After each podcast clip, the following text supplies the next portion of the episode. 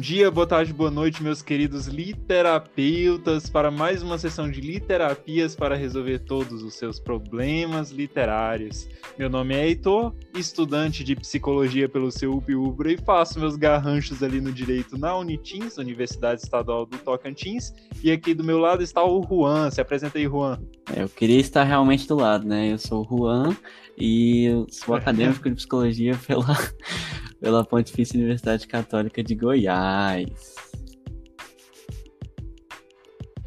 E hoje nós estamos aqui para falar de um livro fenomenal, né? Descobrimos por acaso, digamos assim, e resolvemos dar uma chance e ele só nos surpreendeu. O livro é O Novo Mundo em Chamas, do Victor Vável, né, Juan? Isso, é uma obra fantástica e a gente, a gente gostou muito de gravar o podcast, a gente está gostando muito, né? E é uma obra ótima que a gente recomenda demais vocês leiam.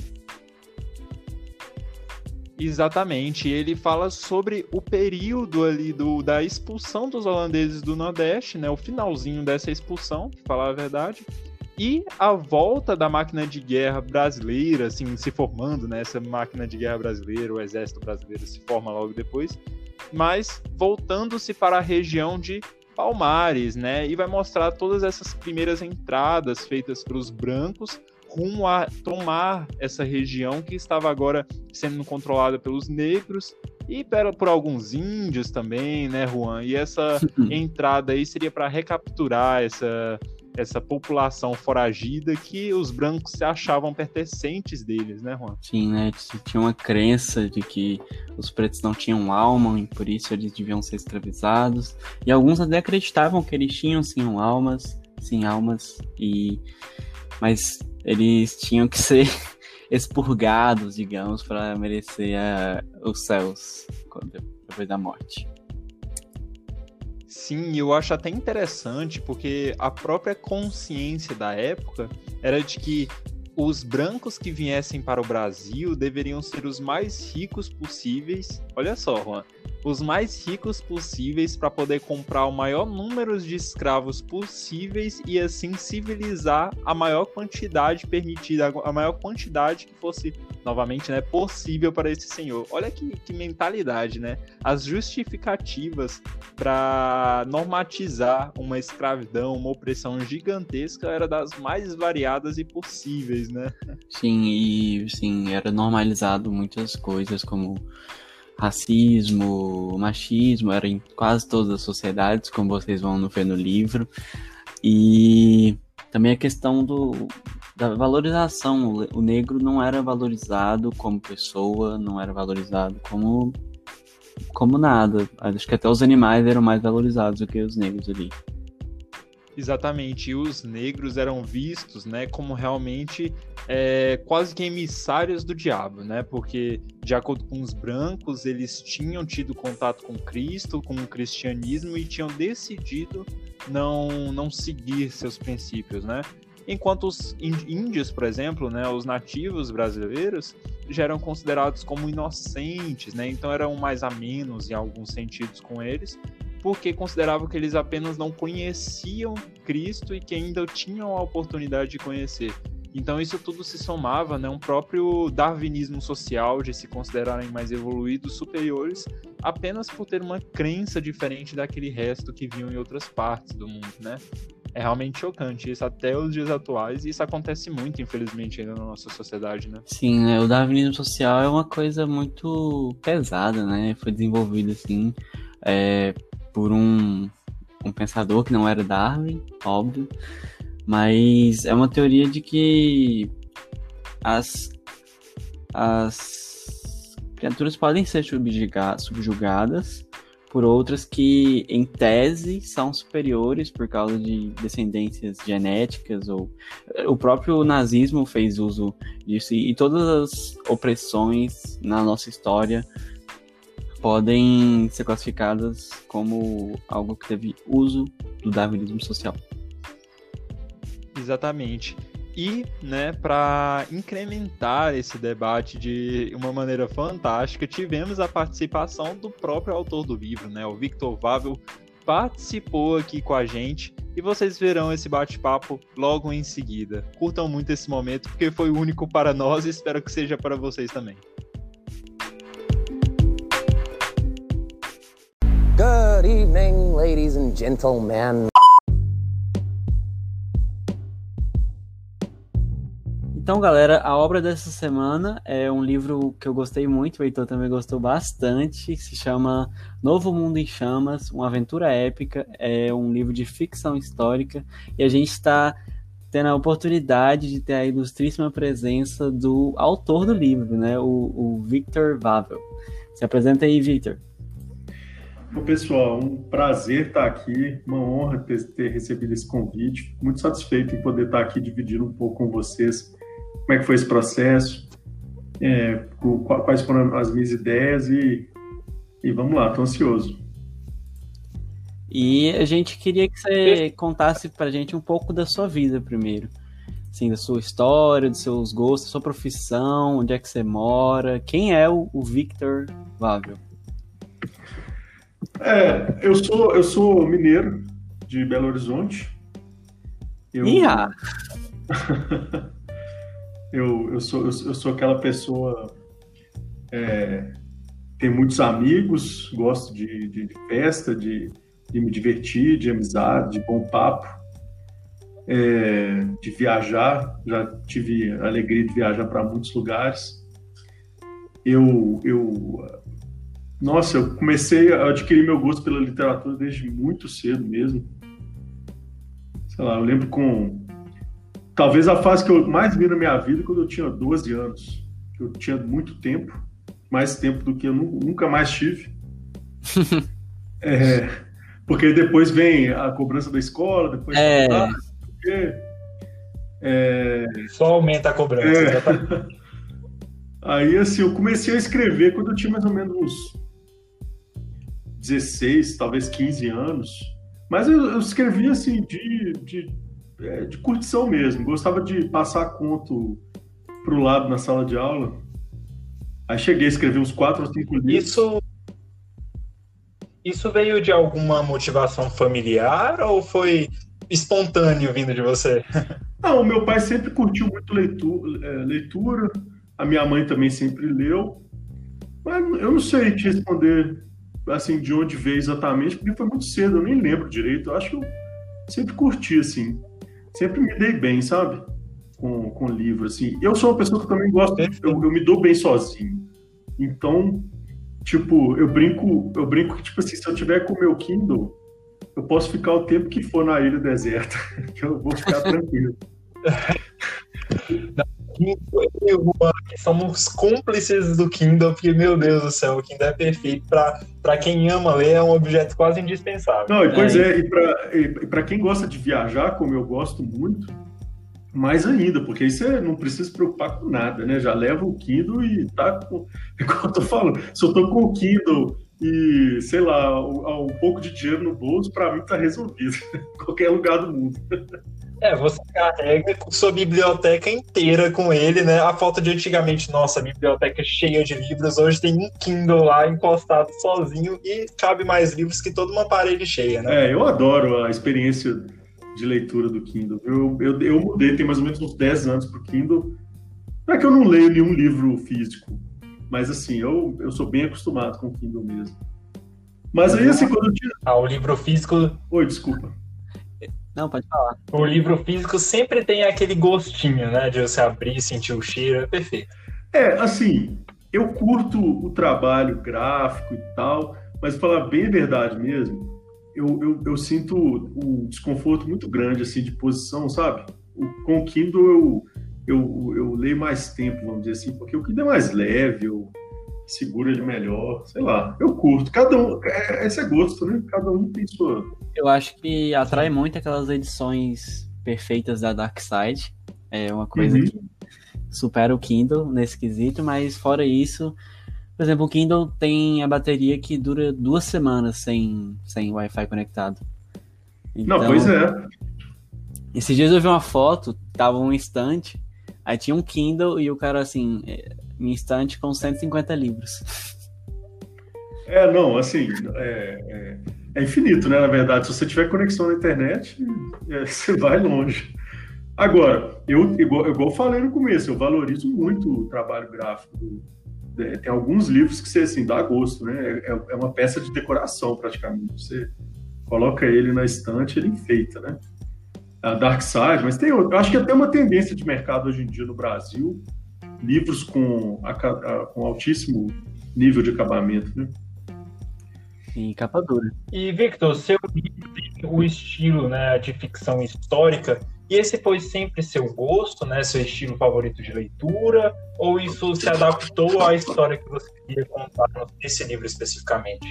É, eu, é, é, o meu, é, o, é o meu gosto preferido, não só de filmes, como qualquer tipo de, de ficção, seja, é, quer dizer, não só de livros, seja, seja filme, teatro, qualquer coisa que for histórico, eu gosto muito porque eu acho que é um, é um, é um formato muito privilegiado assim para examinar a natureza humana, porque você está colocando é, é, pessoas como nós numa situação totalmente diferente, mas com uma pegada realista.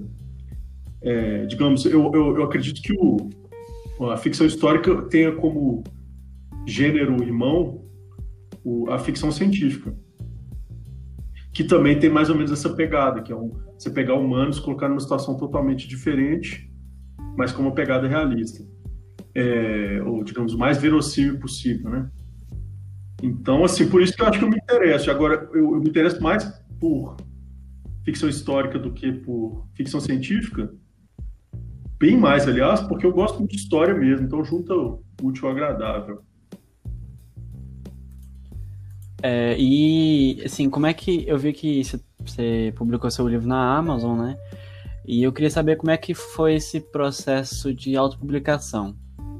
Você teve algum apoio de algum editor, algo do tipo? Ou foi tudo sozinho mesmo, com os amigos, família? Assim, isso aí, é, é, eu fiz tudo sozinho. Eu, é uma coisa muito pessoal, né? É, não, não, não vou dizer que todo mundo tem que fazer igual a mim mas eu posso dizer que do meu jeito funciona. Por quê? É, assim, eu tenho um perfil empreendedor. Eu, acabei que eu não terminei de responder aquela pergunta inicial falando sobre mim, mas eu tenho um perfil empreendedor. Então, assim, é, para quem tem essa pegada, eu não vejo para um autor iniciante, é, eu não consigo imaginar uma editora que faria por mim o que eu mesmo estou fazendo, entendeu? É, então, assim, desde o início eu já, eu já coloquei, eu já, já tinha como certo que eu ia publicar por conta própria.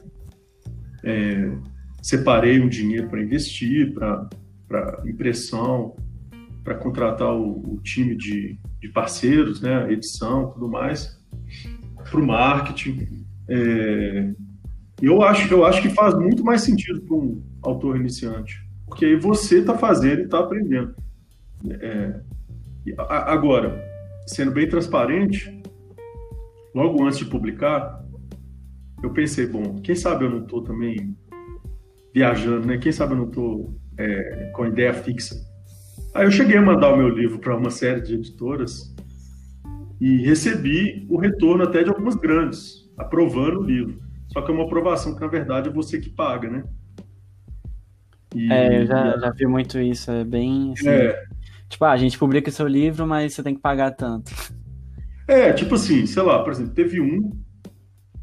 Eu não vou, não vou citar nome aqui, mas assim, ele, ele, ele queria imprimir uma quantidade e queria que eu comprasse um terço.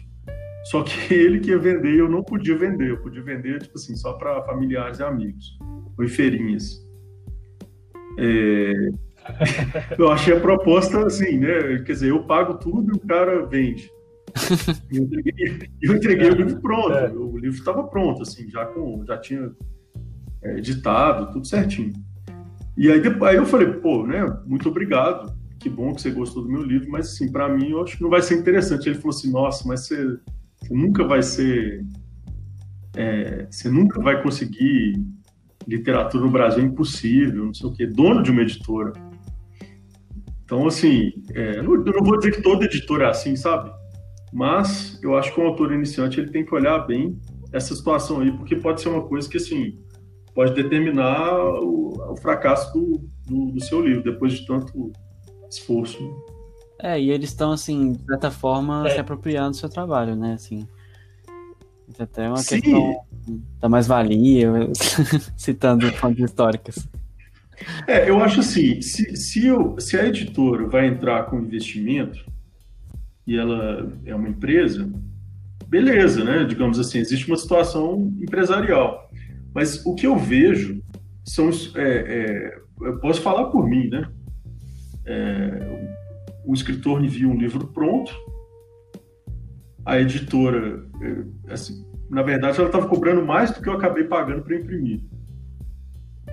Só que, nesse meio tempo, de alguma maneira, a editora fica com todos os direitos para sempre do, do, do, seu livro e ganha o lucro em cima dele. Então, assim, eu não, realmente eu não entendi qual que é o qual seria a vantagem para o autor, autor, não. Talvez, é o que eu falei, talvez uma, é, uma pessoa que não queira se preocupar com, com tudo isso, né? Que, digamos assim, assim, ah, não, não quero mexer com nada disso, não quero mexer com edição, não quero mexer com impressão, aí eu vou colocar numa editora mesmo e pronto.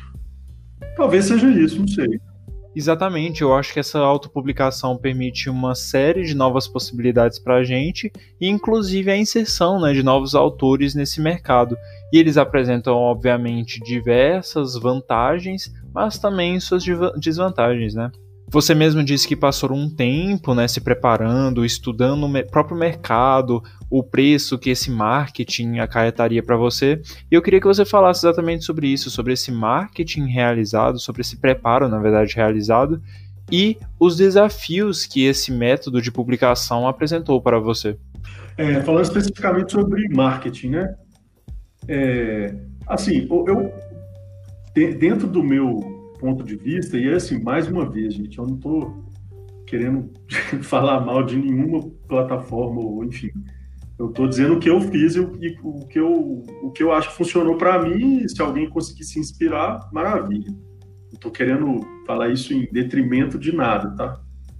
Mas eu, eu acredito que o, o melhor objetivo para um escritor iniciante hoje, e eu tenho colhido frutos nesse sentido, é a Amazon a Amazon tem já uma, uma boa fatia do, do, público leitor no Brasil, se eu não me engano, entre 15% e 20%.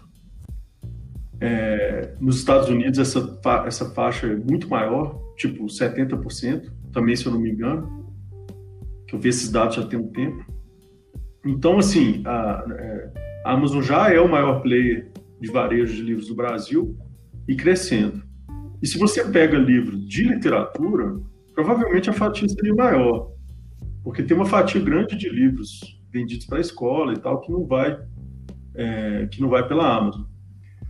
Então, assim, é, e, e, e, o que acontece? Na Amazon, o escritor pode publicar simplesmente um e-book e ele ganha 70% do preço de venda. Esse fator sozinho é fundamental para você viabilizar uma, uma estratégia de marketing digital. E assim, eu não, eu não, eu não, é, eu não cheguei a comentar com vocês. Eu venho da área de produção de vídeo. Eu sou da área de produção audiovisual. É, e a gente faz é, vídeo comercial mesmo, propaganda de TV e tudo mais, vídeo para empresas. Então eu tenho um, um, certo background de, de marketing. E, e, e, e assim, para você conseguir visualizar, é, viabilizar um marketing digital, você precisa ter uma margenzinha. A, a, a margem de uma, de uma de um, se você, por exemplo, publica para uma editora e ela coloca em outro lugar que não seja a Amazon, o autor normalmente fica com 10%, até menos, 10%, máximo 15% do preço de venda. Com esse valor, você não consegue vender o seu próprio livro, você não vai conseguir fechar no zero. Ao passo que na Amazon, com 70% do preço de capa, é, por exemplo, se o, se, se o, livro custa 20 reais o e-book, a pessoa ganha 14. Com 14 reais você já consegue viabilizar é, uma estratégia. Então, nesse sentido que eu, assim, se eu, se, é, igual eu tô falando, né, o que, pra, o que funciona para mim, fica aí, se conseguir se inspirar outras pessoas, é, eu acho que, sem dúvida, eu recomendo a Amazon. E, e, trabalhar em cima de em cima dessa margem de lucro que a, que a Amazon oferece, trabalhar marketing com, com ads, com trailer, com postagem. Se a pessoa não, não, não, não se dá muito bem com rede social, contratar alguém para trabalhar na rede social dele, é, fazer um site. Tudo isso vai viabilizando o, o, a carreira. Ao contrário de simplesmente colocar o livro lá sem nenhum suporte de marketing, ninguém nunca vai ficar sabendo que o seu livro existe. Pois é, e eu acho interessante isso da Amazon. Tem até outras empresas que fazem é, um processo similar, assim, tem uma que eu vi com, com livros impressos, e é que ela democratiza a, tanto a leitura, por, pelos livros serem baratos, tanto a escrita, porque qualquer pessoa pode escrever algo e colocar lá. Então, aquela pessoa que é pobre, que não tem muita noção de, do, tipo, do que fazer, ela pode publicar o livro dela lá, e pode ser que não seja o maior sucesso do mundo, mas é um livro publicado, então eu acho muito, muito foda mesmo isso aí. Sem dúvida, é um processo muito bonito, né? A, a, a pessoa escrever um livro e conseguir se publicar. Porque, assim, se você quiser publicar só o e-book na Amazon, na verdade você faz isso de graça. Você pode, você pode potencialmente gastar zero reais ao todo. É, eu estou por fora de outras é, se tem outras, deve ter outras plataformas além da Amazon. É, é igual eu falei, eu gosto muito da Amazon porque como o leitor está na Amazon, se o seu livro começa a ficar bem posicionado, você começa a ganhar o que no marketing a gente chama de venda gratuita, né? Então, é, tipo assim, por exemplo, o meu livro ele tem ficado sempre, ele chegou a alcançar a terceira posição na segunda semana e desde então está sempre entre os 10 da categoria na Amazon. Isso significa que pessoas que leem livros da mesma categoria acabam recebendo como sugestão o meu livro. Então, assim, a, é, se começa, a roda começa a girar até chegar a um ponto que você pode desligar o seu marketing, parar de investir e só colher frutos, né? O marketing realmente é alma do negócio e eu confesso que quando eu me deparei com o trailer, né, especificamente do, do livro, foi o que me convenceu a consumi-lo, né, a comprar o livro e tentar realmente entender o que estava acontecendo ali naquela história. E que é uma ferramenta não tão utilizada hoje em dia, né, já existe em alguns contextos, já vi alguns trailers de livro, mas não é tão comum esse tipo de marketing realizado para um livro, sim para né, filmes e jogos. Que foi uma certa inovação realmente da sua parte e deu um resultado muito positivo, né? Pela minha parte mesmo, que eu já vi vários comentários nos posts que você colocou no, no próprio Insta, esse trailer, né? Então teve um retorno dos seus fãs muito positivo. Como foi então a idealização desse trailer, né? A formação das artes, que a gente até comentou um pouco em off, né? Me conta um pouco sobre esse processo criativo e aí todas as suas ideias por trás dele. Ainda mais, né, você tendo essa noção de publicidade. É, isso, isso, isso é uma coisa assim. É, eu, eu, refleti bastante, falar, puxa, é, é, como que eu vou explicar para a pessoa, né, o que que tem no meu livro, assim, que pra, para fazer a pessoa, digamos, me dar essa, esse voto de confiança e, e testar o meu livro. É, o que eu pensei foi o seguinte: que quem consegue realmente vender história no mundo hoje em dia é Hollywood. É, é, são grandes filmes de blockbusters e tudo mais que, que conseguem vender histórias no mundo inteiro. Aí agora também Netflix também adaptou todos os, os seriados têm trailer trailers que te fazem realmente querer curtir aquela história. Então, eu me inspirei nesses, né, nesses caras que realmente conseguem vender ficção é, e apliquei na literatura. Então, é até curioso, porque assim, é, é, a estratégia minha foi justamente o seguinte: até um certo ponto do trailer, é, sei lá, o trailer, é, sei lá, até 60%, 70% do trailer não fala qual o formato da história. Ele só vai, ele só vai é, mostrando o trailer de modo que a, a, ideia é a pessoa se interessar pela história.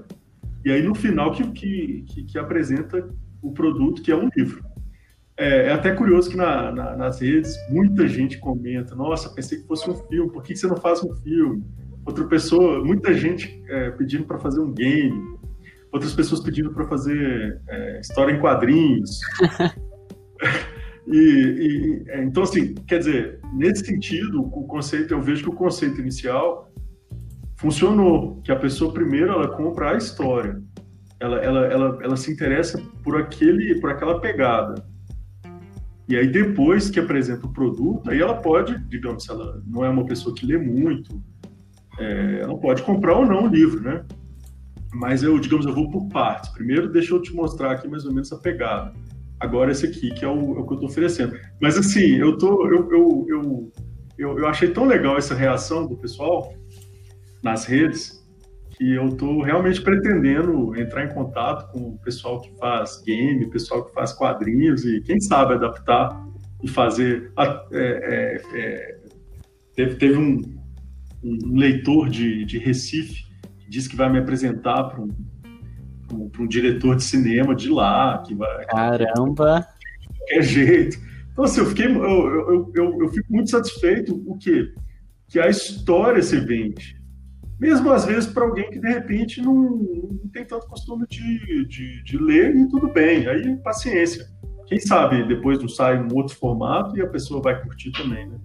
Cara, perfeito. Quando eu vi o trailer, eu até fiquei em dúvida: será que isso aqui é um jogo? Será que isso aqui é um filme? Quando eu descobri que era um livro, eu falei na hora que eu ia ler esse livro. E eu confesso que eu fiquei com um gostinho de quando eu vi aquele trailer hum, eu queria que fosse um jogo, por mais que eu amo ler, eu queria que fosse um jogo, queria que fosse um filme também. E depois de ler, então, ainda fiquei com esse gostinho de quero mais, e mesmo lendo, eu falei, nossa, eu queria ver isso aqui em um outro formato, em um formato audiovisual, ou visual, né, no caso dos quadrinhos, por mais que eu não consumo tanto esses quadrinhos. Não, legal demais. Eu, eu, é, eu acho que assim, né, quem sabe, né, no, no, no futuro essa história aí se desenrola. Eu fico, eu fico muito satisfeito, muito satisfeito mesmo em ver que o, o quer dizer, aliás, para mim o mais importante é isso, que a história, a, a nossa história como brasileiro se é, é, empolgue as pessoas, sabe?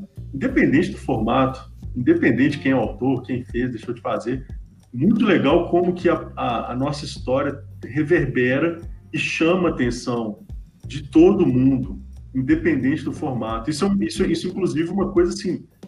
Por que a gente não tem mais, sabe? Por que, que, por que, que isso é feito mais vezes? Enfim, fica aí a, provo a provocação.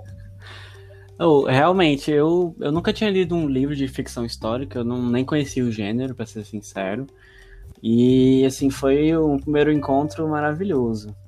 E eu tenho um comentário, na verdade é meio que uma pergunta e outra pergunta. É, eu percebi que na capa do vídeo e tanto do livro também é, mostra aquela aquela parte em que tem o Ernesto e o Índio e tem o Jeremias também. Só que o Jeremias não está retratado ali. Eu queria saber se isso foi intencional. Por ele ser quem não, ele é. assim, a, a, a, capa do livro, ela não, ela não é, não representa nenhuma cena do livro. É aquele, aquele momento ali não acontece. Ele é, é uma capa, digamos assim, que eu acho que representa a história como um todo, sabe? Um, uma parceria ali de um índio com um soldado negro de frente para uma fortaleza de Palmares. Mas, assim, a, a, a, capa de todas as imagens, a única que não representa nada em específico é a capa, sabe? É mais uma, uma coisa para um Pensei, Pensei que fosse uma, uma imagem do, daquele momento que tá o Jeremias, o Ernesto e o Inaye. Então não é. É, é, é, é, é inspirado naquele momento, mas assim, na verdade, os três não chegam a, a, a olhar para nenhuma fortaleza, né? Você vai lembrar. Eles. O, o, o, Ernesto ele é capturado antes, o Inaye morre e eles se separam do Jeremias, no meio do mato, né? Então, assim, aquela cena na verdade não existe. Toda, inclusive, uma, uma pergunta que ficou para trás aí, se vocês me permitirem voltar, é, sobre a questão das ilustrações. Com certeza. Que esse, esse, isso é um tópico muito, que eu acho muito interessante. Foi uma parceria com o ilustrador Raul Boteiro. feríssimo. É, e ele, é, todas essas ilustrações elas foram feitas, assim como o livro, né, baseado mesmo em como que seria. É, busquei, na verdade eu já tinha feito essa busca para o livro, de, de imagens, pinturas da época e tudo mais. E aí para cada uma dessas dessas ilustrações aí era aquela pilha de referências e o, e o Raul se virava para entregar do, do, de, um, jeito bem realista. Então é legal que é, assim eu recebo eu recebo retornos assim, por exemplo, de pessoas que são de lá, pessoa que mora na região é, é, onde foi a região de Palmares e outro dia desse me mandou uma mensagem falou nossa eu sou daqui eu moro do lado onde aconteceu tal batalha e, e é incrível como é, eu lendo o livro a sua a sua né, a sua percepção paisagística é, é, é, muito fiel. Eu me senti como se eu estivesse aqui do lado da minha casa.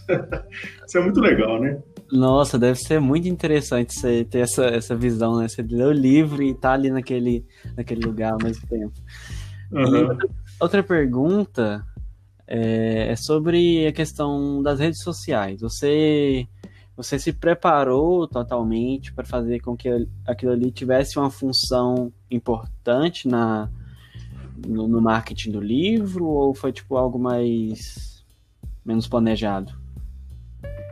Não, o, o, o desde o início, a, a, o que acontece? Marketing digital é muito teste. Então, assim, é, eu tinha na, no meu Instagram, por exemplo, eu tinha só amigo e familiar. Eu devia ser mais ou menos 200 pessoas. Eu estou olhando aqui agora, já está com quase 1.200. Então, cresceu mil pessoas nas últimas que, seis, sete semanas. Isso é, é, é, é, são mil pessoas que me conheceram por causa do livro. É, eu percebi, então, é, resumindo, Instagram, maravilha. É, funcionou muito bem, foi um teste bem sucedido. No Facebook já nem tanto. O Facebook é um ambiente muito mais envenenado, vamos dizer assim. Então eu percebo tudo que eu coloco lá, aparecem pessoas que às vezes não estão naquela aquele estado de espírito positivo para para digamos entrar numa, numa nessa conversa. Muita gente é, é, direto. Eu, eu, até, eu até fiz o print eu, eu sempre faço print de, de, dos comentários mais, é, digamos assim, com estômago que as pessoas fazem, sabe? Mas sempre aparece alguém para trazer aquelas. para rebaixar a discussão. É, então, assim, marketing digital é um teste, né? Eu, eu sempre imaginei sim de usar. É, percebi que o, o, o Instagram e o, e o YouTube que funcionam bem. No YouTube, o meu o trailer já está com 14.600 visualizações, só para você ver. Muita gente, né? Nossa, realmente. Sim, o povo manda para os amigos, manda para E isso vai, sim, vai virando algo orgânico, né, com o tempo. E sim, com é, certeza. É, é uma coisa muito boa para o seu livro e eu acho que essas pessoas de, de vibe ruim, assim, as que não devem ser consideradas. O seu livro é maravilhoso. E, assim, é uma discussão importante, né? Não é algo, assim... Não é algo corriqueiro. Não desmerecendo a ficção científica, mas não é algo, assim... Aquém da realidade. É, trata de temas que a gente, é, infelizmente, ainda vive, né? Como uhum. racismo, machismo, sexismo, essas coisas. Uhum. E eu ainda somo isso a função da ficção histórica de retratar nossa cultura e nos formar como uma unidade, né? A gente percebe muito no brasileiro aquela síndrome de vira-lata, de não reconhecer de sua história, né? Nem reconhecer às vezes até como brasileiro. E contando histórias como a sua mesmo, nos faz sentir uma sensação de pertencimento a uma causa maior, né? No próprio livro você discorre um pouquinho sobre isso em algumas partes dessa do homem com uma causa, né? Então isso é uma força que nos une muito. E eu considero esse um ponto fundamental do gênero, se não às vezes até o mais importante. Essa, na verdade, é a minha grande motivação, sabe? Esse é, digamos, o é, essa é a minha a, a, a, minha luta, sabe? Esse é meu, é meu, meu, meu senso mesmo.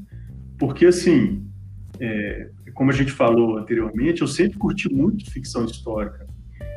Mas por curtir muito ficção histórica, eu percebi que eu, eu, eu acabava é, sabendo muito sobre Roma, Grécia, Europa medieval, é, Guerra Civil Americana. Só que não tem pouquíssimos livros de ficção histórica, pouquíssimas obras de ficção, não só em livro, mas em qualquer, em qualquer formato, no Brasil, né? E, e, e, e aí, quando a gente olha em volta, as pessoas pararam, assim, de se olhar no olho, sabe? Uma pessoa encontra com a outra no metrô, no ônibus, na rua, e, e uma pessoa parece que não reconhece na outra que ali, que, que. É, que é, a, a, as pessoas não se reconhecem.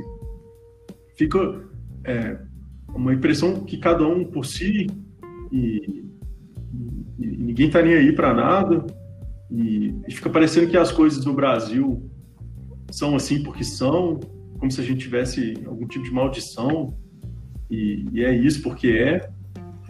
Só que tem uma história, tem, é, tem um, um, acontecimento, sabe? Então, assim, quando você olha para uma pessoa negra, peraí, tem uma história, tem aconteceu um monte de coisa para aquela pessoa estar tá ali na sua frente no, no, metrô, no ônibus, na rua. É, e, enfim, assim como todos os brasileiros, na verdade, né? Eu estou falando, estou dando um exemplo de uma pessoa negra por causa do tema do livro, né? Mas assim, índio, seja qualquer, enfim, qualquer brasileiro. E as pessoas não se reconhecem. Eu acho que é porque a, a, a nossa história de certa forma, ela foi, ela nos, ela nos, nos foi negada. A, a, história de Palmares e tem outras que, inclusive, meu próximo livro também trata de uma história muito pouco conhecida e, e determinante, é, que aí é mais da parte dos indígenas. A gente fala disso depois, se vocês quiserem. Mas o, o, o a história de Palmares é assim importantíssima e ela não é contada, ela não está em lugar nenhum.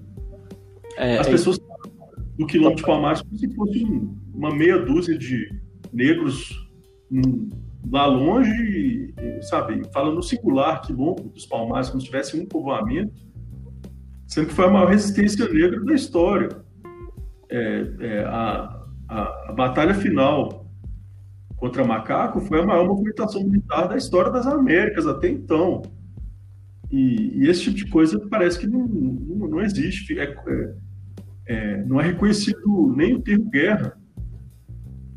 Guerra no Brasil, a Lilia Schwartz que falou outro dia desse, guerra no Brasil é só do Paraguai. Todas as outras guerras que foram, em geral, dentro do Brasil, não são reconhecidas. Então, assim, é, a minha, a minha, o, meu, o meu senso é justamente, assim, digamos, dar uma contribuição com toda humildade, para a gente resgatar a nossa, a nossa história como brasileiro. A gente não é. Levanta a cabeça, sabe? Olha no olho um do outro e vamos, e vamos em frente, vamos resolver o que tiver que resolver, vamos entender como que a gente chegou até aqui. Olha, é, esse papel seu que você faz é, é muito importante e eu vou usar um exemplo pessoal aqui. Eu eu não sou uma pessoa que lê muitos livros, assim, comparado com pessoas que leem muitos livros, tipo, quatro, cinco, seis livros por mês. Mas eu também não leio nada. Então, eu não conhecia nada de Palmares. Eu não conhecia essa história. Eu não estudei isso no ensino médio. Eu não estudei isso no fundamental. Eu, no máximo, ouvi falar de zumbi. E, e assim, bem, bem, bem, bem raso uma explicação bem rasa. E, e a, a própria. O próprio país não valoriza a sua história. Eu não sei se eu vi isso em algum lugar, mas ele está fadado a repeti-la. Uhum. Então, para combater o racismo, a gente seria necessário primeiro a gente estudar sobre a história do racismo, como ele se, é, como ele se impôs na nossa sociedade, como ele acontece, como ele começou, e a história em si, né? Muito, muito, muito importante o que você fez, o que você continua fazendo. Pô, muito obrigado. Porque assim, não, não é, não é só. É, é, não, não, é nenhuma questão de, digamos assim, é, eu não, eu não gosto de tratar a história com assim vilões e vítimas, sabe? É, a história é o que ela é. É, é, é, é assim, é isso que, que foi. Então, assim, é mais. É, eu, eu, eu, eu, gosto mais no, no, sentido, assim, de você ter uma perspectiva no mundo e, e, e conseguir enxergar as coisas como elas são, é, do que, sei lá, entrar talvez numa ideologia e tudo mais. Porque, assim, a, a, partir do momento que você reconhece a situação como ela é, como ela foi, a chance de, digamos assim, se olhar para uma pessoa negra, ou, enfim, você vai ter uma perspectiva totalmente diferente com a questão social brasileira. É, com, com, quando você se deparar com, com, uma pessoa negra na sua frente, qualquer que seja a situação, você ter, é, muda a sua perspectiva como brasileiro, sabe? Enfim. Sim, a gente também tem que enxergar, né, puxando um pouquinho para trás do que vocês disseram, que a história não é colocada como bons e ruins, né, como vilões e heróis. Ela é contada dessa maneira, pelo lado vencedor, mas ela tem todo um espectro de realidades, de motivações ali. Então são essas crenças que vão guiando o rumo da história, não uma mera dicotomia, né? E voltando para a linha de pensamento da escrita do livro, né? Queria que você falasse um pouco sobre a pesquisa histórica que foi exigida. Você mesmo cita na sua nota histórica os detalhes a respeito da sua viagem, né? Até de maneira cômica em alguns pontos ali. Então, como foi esse processo de busca de conhecimento, de livros para poder retratar esse período histórico? Não, isso é, é, muito importante, até uma questão de responsabilidade, né? Tratando com, é, de um tema como esse, é, tem que ter muita responsabilidade para é, mostrar uma história que seja verossímil. Então, assim, eu, nossa, eu li, eu não vou dizer que eu li tudo que tinha para ler, mas eu li bastante coisa. Comecei pelos clássicos, né? Tipo, é, quando você começa a estudar a história do Brasil, você logo percebe se você não lê Casa Grande e Senzala, você vai boiar. Você não vai conseguir entrar na conversa. É... E aí comecei a ler é, livros mais específicos sobre o período holandês, sobre Palmares. Eu percebi que tinha uma série de coisas que estavam um pouco, talvez, desatualizadas. E aí eu entrei no, na CAPES e comecei a baixar tese de mestrado, de doutorado, até de graduação tem uma, uma tese de graduação que me ajudou muito, que a, eu não, não vou lembrar o nome dela aqui, mas a, a, a menina ela fez uma, uma, um compilado de tudo que tinha, todas as expedições contra, contra Palmares. Então, assim, muito legal que ela dá os números, né, de quantos sacos de, de farinha, quantos é, capotes, quantas é, armas, quanto de munição. Então, então, a partir desse tipo de informação, é, ajudou muito a, a, a, contar essa história de uma forma realista e verossímil. E da parte dos índios, o, pouquíssima fonte de informação do, do, dos índios especificamente de Pernambuco, mas tem, mas tem bastante informação sobre índios em volta e tal. Então consegui ler, é, inclusive alguns relatos em primeira mão de pessoas que foram nas tribos e encontraram com os índios, mais uma vez para tentar pintar um quadro realista. É...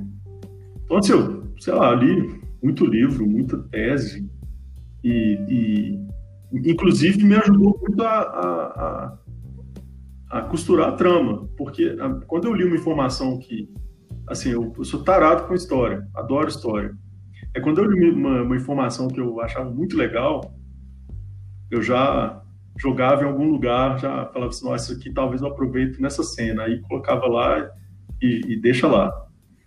É, por exemplo, o exemplo do a cena quando o índio encontra com o Ernesto e morde o próprio antebraço para ameaçá-lo de, de, de. Isso aí é uma, uma, uma referência direta de um, de um, de um relato de um viajante alemão viajante não, aliás, ele era um arcabuzeiro alemão que foi preso pelos tupinambás. É, esse, esse, próprio, esse, esse mesmo viajante, quando chegou na, na tenda do Cunhambebe, que era um cacique é, de uma tribo, tinha as cabeças fincadas nas lanças. Essas cabeças que eu coloquei no livro na, na trilha. sei se vocês vão lembrar da, exatamente desse momento. Lembro. Sim, sim. né? Então, assim, eu fui. O, o- o- é, eu, eu tentei agregar o máximo de detalhe e ser o mais específico possível. Então, se pra- a pessoa vai comer alguma coisa, eu não, eu não falo se ele comeu alguma coisa. É, é, não, assim, eu, eu quero saber exatamente o que essa pessoa poderia ter comido nesse momento, sabe? Que suco de quê? É, é, qual que seria a refeição? É, esse- e tudo isso é, é tese, é, é livro e vai pescando, vai fazendo compilado, vai jogando, vai. E, e às vezes a própria informação histórica já define uma cena. Aquilo ali já praticamente já, já determina o tom daquele momento. Assim, eu, eu cresci muito. sou- Inclusive, até fazer um comentário, gente. É, que é engraçado, muita gente. é, se eu não me engano, foi o Juan que falou agora há pouco que é, não sabia muito sobre Palmares e tal. Não é que eu sabia, não é, não é que eu, assim, eu sabia alguma coisa, eu já tinha lido alguma coisa sobre Palmares, mas eu sabia muito pouco também. Então, assim, eu, eu, eu entendo a, a minha, o meu trabalho muito como uma ponte também, sabe? Eu vou lá, faço o trabalho duro, estudo, é, pesquiso o máximo que eu, eu consigo, e depois eu entrego para é, aquilo que eu aprendi, para as pessoas aprenderem também, só que num formato de entretenimento, né? Enquanto eu tive que fazer um trabalho de pesquisa, a pessoa deita na rede e lê. Entrega mastigadinho. Não, e é interessante que vira esse sistema, né, de ensino, aprendizagem e lazer, porque por mais que tenha esse trabalho duro mesmo, que igual você tá falando, você com certeza se divertiu muito e proporcionou também diversão, né, de proporcionou e sentiu lazer nesse processo. Não, com certeza. Na verdade, assim, a parte pesquisa, para mim, é uma das mais legais. Eu falo isso sem exagero nenhum. Eu adoro escrever. Eu escrevo, igual eu contei, eu contei no começo, eu escrevia de curtição, né, de brincadeira mesmo, porque eu gosto de verdade. O momento da escrita, para mim, é incrível. É quase uma meditação. Mas o momento de, de, de, de- de pesquisa é, é assim, é, salto de alegria quando eu descubro alguma coisa que eu não sabia e que eu acho interessante, sabe? É, esse, igual esses exemplos que eu dei, cada uma dessas descobertas é, é, chama alguém que estiver próximo e fala que, nossa, fulano, você não sabe. Deixa eu te contar uma coisa que acontecia. E às vezes e, e, é legal, mas às vezes não é legal, mas eu gosto de descobrir também. Por exemplo, o, a punição do saco. É, não sei se vocês vão lembrar que o taú sai do saco e tal, eles chicoteavam o Sim. negro, joga pimenta, limão, é, é, é, e, e depois coloca a pessoa no saco desse jeito durante alguns dias, né? Que era uma punição para escravos fujões reincidentes ou caso de ataque a feitores. Logo que eu, a- a- quando eu li essa, essa punição, era de um autor que ele escreveu uma série de punições que eram usadas. Quando eu li essa punição, eu falei, essa punição vai ter que entrar no livro. E é, isso aqui, digamos assim, é uma coisa que se mostra é, é, mostra bem a realidade da situação, sem romantizar e, se- e é o tipo da coisa que eu como autor eu não preciso nem pesar a mão, ninguém precisa na cena ser melodramático, a situação fala por si só. É, é, você mostra o que é e pronto. Não precisa ninguém ficar depois, sabe, comentando ou, ou- fazendo discurso. É, e assim, mas mesmo quando é uma, quando é, quando eu vejo esse tipo de informação dura, imagi- você imaginar uma pessoa passar por isso, é, mesmo assim, é, é- me dá um prazer muito grande de, de- de- da descoberta, sabe? É, porque Então, assim, pra mim é um prazer. são coisas Sim. interessantes E, cara- né, que você descobre sobre a própria história. E é surreal que isso acontecia com. Pessoas faziam isso com outras pessoas. E. É isso. totalmente surreal. Nossa, isso é, uma- é, assim, é, uma, uma cultura onde, onde a punição é essa, é assim, eu, eu, eu arrepio só de, só de falar aqui, gente. É, é, é beira ao, ao nível da, da insanidade. E, e- e- assim, é, essas são, é, isso acontecia aqui no Brasil, com a gente. Entendeu? Então, é esse tipo de coisa que eu acho que as pessoas. É, é, igual eu falei, não é nenhuma questão de. de sabe, é, você não precisa pesar na mão ou, ou entrar numa, num discurso é, gigante sobre nada. A situação é essa. É, olha para isso e tira suas conclusões. Precisa explicar mais alguma coisa, sabe? Sim, sim, eu ainda ressalto, né, o que você falou, certa dificuldade de encontrar esses arquivos, né, especialmente considerando que tanto os negros quanto os indígenas tinham sua história apagada e tinham o que acontecia ali, né, era totalmente narrado pela parte do europeu branco que tinha obviamente seu lado explorador ali, né? Eu inclusive não sei dizer ao certo e eu falo da posição de leigo, mas muitas dessas tribos indígenas não tinham nem inclusive a escrita ainda formada.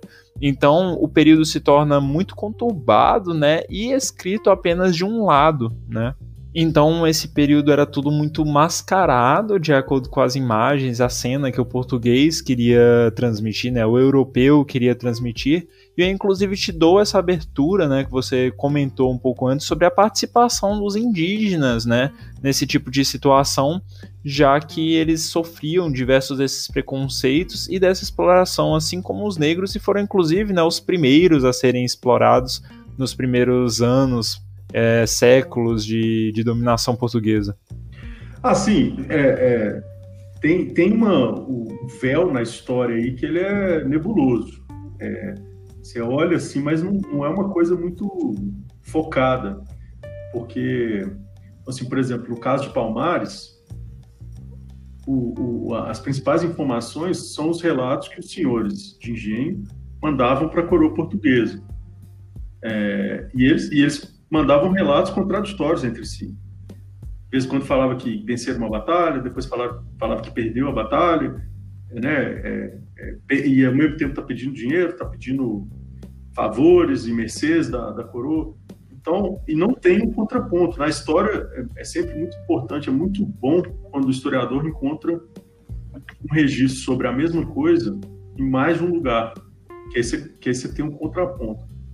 Palmares não tem um contraponto, é, e Palmares é, é, é, até mais difícil, às vezes, do que os índios, do que a história dos índios, porque realmente os encontros do, do, do, da, das forças regulares com Palmares, eles eram sempre no embate.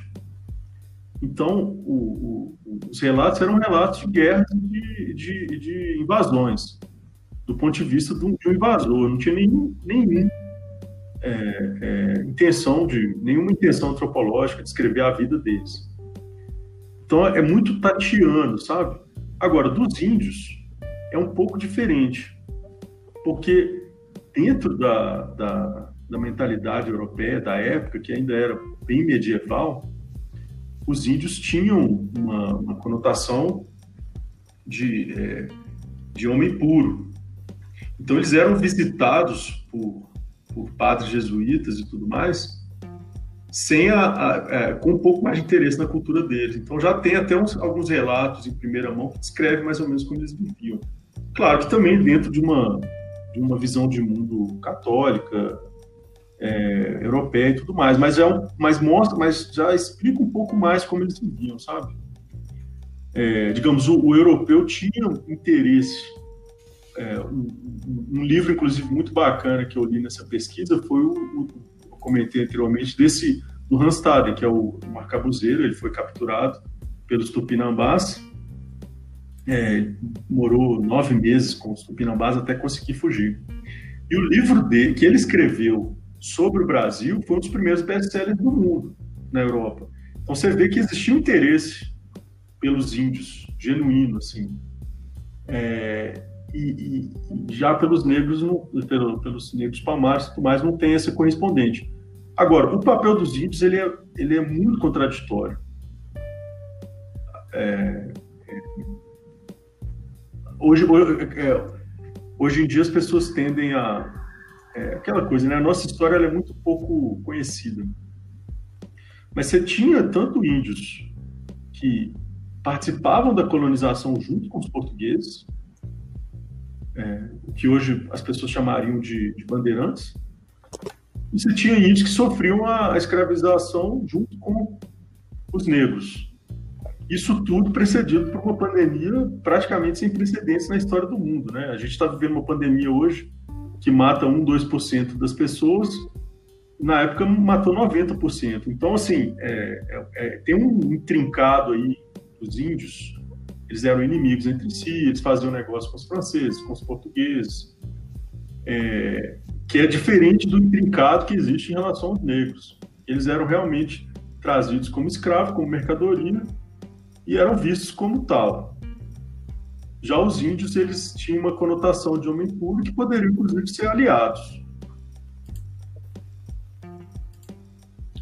E eu queria saber um pouco sobre. Você falou, citou um livro aí, eu achei muito interessante. Você citou ele no final do livro também, na nota histórica, se não me engano. Uhum. E queria saber se você já é, leu ou procurou alguma coisa sobre o processo de escrita. Por exemplo, tem um livro do Stephen King que eu tô lendo que chama Sobre a Escrita, que ele meio que fala como funciona a escrita para ele e tal. Eu queria saber se você já procurou alguma obra nesse sentido ou se você desenvolveu seu próprio método e essas coisas. Não, legal. É, essa, essa pergunta é muito bacana, principalmente para quem gostaria de, de, escrever também, né?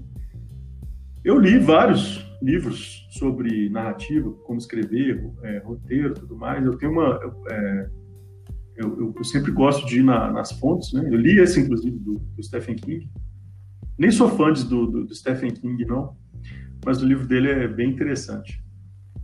Mas assim, é, eu não me adaptei tão bem, não, para te falar bem a verdade, a essas a algumas de, alguns desses dessas colocações que, que tem por aí de estruturar, de é, é, sabe, cria um personagem, cria uma trama e é, sabe faz a pessoa se identificar com o personagem, esses, esses macetinhos.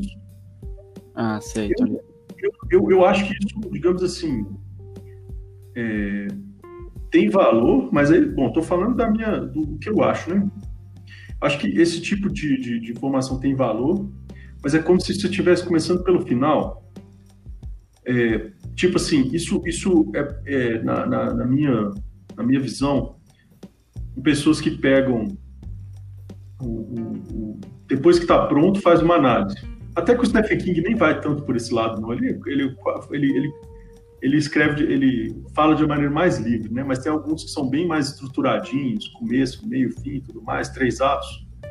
Eu acho que isso aí, é, eu acho que o, o problema desses, desses é, desse, desse tipo de estrutura é que ele parece que come, é, é uma pessoa que depois que vê pronto faz uma análise e vê como que ficou pronto.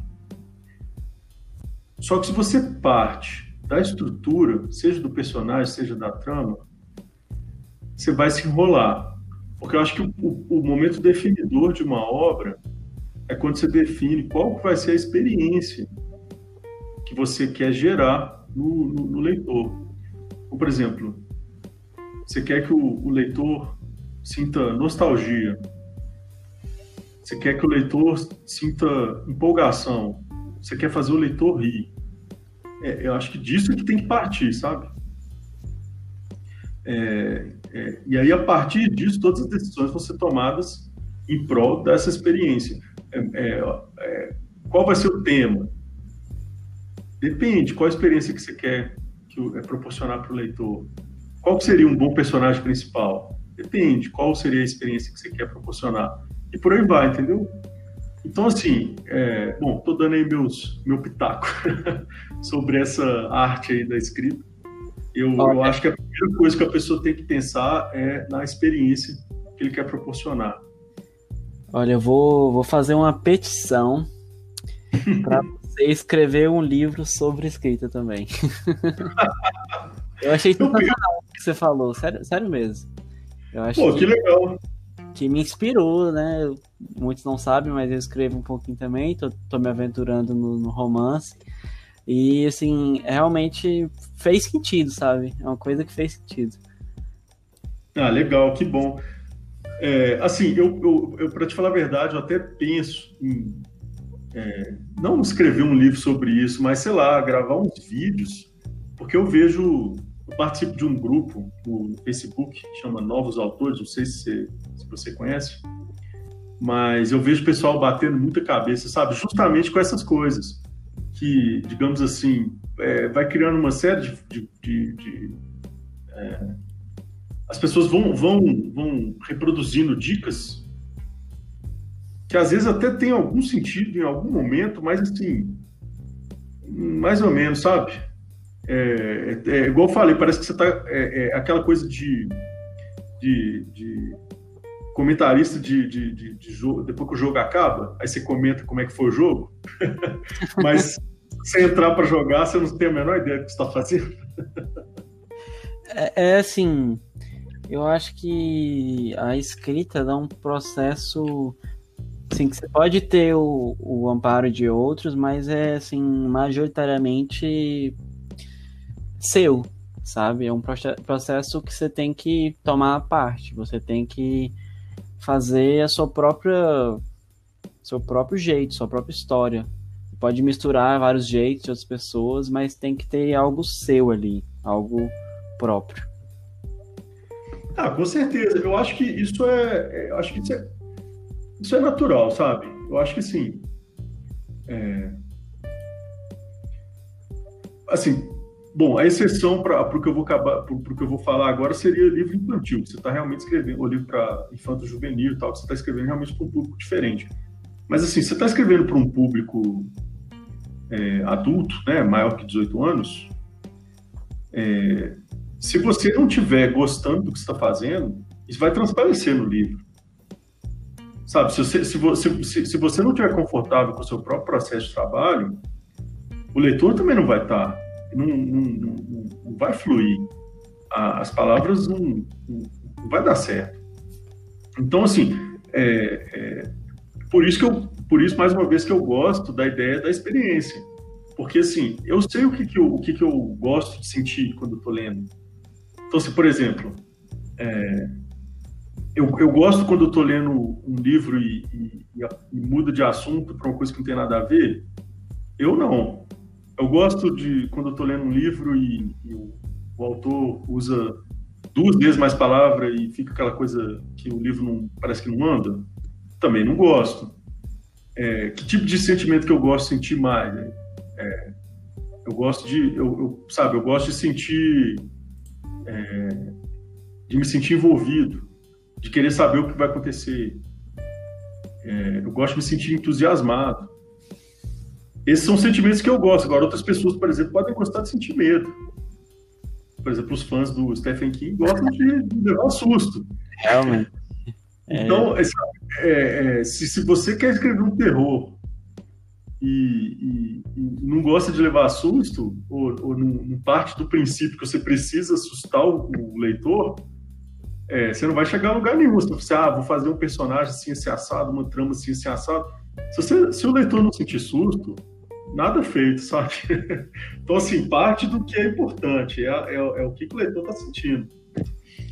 É, e eu acho interessante você citar isso, porque antes de estar escrevendo para os outros, a gente está escrevendo para nós mesmos, né? É o nosso trabalho ali que a gente está, inclusive, lendo diariamente, entrando em contato com ele, para em seguida entregar para o público, né? Então, é antes de tudo você com aquele projeto, com aquele trabalho que você está desenvolvendo. Então, primeiramente, você precisa ler muito, né? Saber o que você gosta e assim trazer aquilo para sua obra, obviamente com sua própria personalidade, né? Cada escrita é única e aquilo por fim te agradar, né? Você une vários aspectos positivos que você considera e assim coloca o seu grande aspecto positivo, digamos assim, na sua própria modalidade de escrita. Sim, inclusive uma coisa que eu acho legal, que eu, eu, eu, eu faço esse trabalho constantemente, é assim, eu, eu gosto de abaixar a guarda quando eu tô curtindo a minha ficção, sabe? Seja filme, seja teatro, seja livro eu gosto de baixar a guarda porque senão você acaba não curtindo, né? Você fica analisando as coisas demais. Mas é quando eu vejo que o negócio funcionou mesmo, eu falo, que história legal. É, ou então, nossa, que espetáculo incrível, que filme, que, nossa, esse, esse filme foi bom de verdade. Eu gosto de assistir de novo, observando como que aquilo ali foi feito. Porque, assim, é, é, é você identificando qual é o mecanismo que, que, que gerou aquela reação em você mesmo, você pode usar esse mesmo mecanismo na sua história num contexto totalmente diferente. É, é uma, é uma, questão de descobrir, assim, como se você descobrisse o código-fonte daquele, daquele recurso, sabe? Daquela, aquele truque. É, só que não é uma, uma formulazinha, alguma coisa que, que, aconteceu com você. Então você tem uma. uma você sabe o que você quer e depois que você faz e vê pronto, você tem certeza que funciona. aquilo ali não é uma coisa que você, que você fez, é, digamos assim, sem, é, é, sem consciência. Você sabe exatamente onde você quer chegar e chega. Entendeu? Então, é. assim, bom, isso aí fico, é, fica aí uma, uma dica aí de uma coisa que eu uso que para mim funciona muito.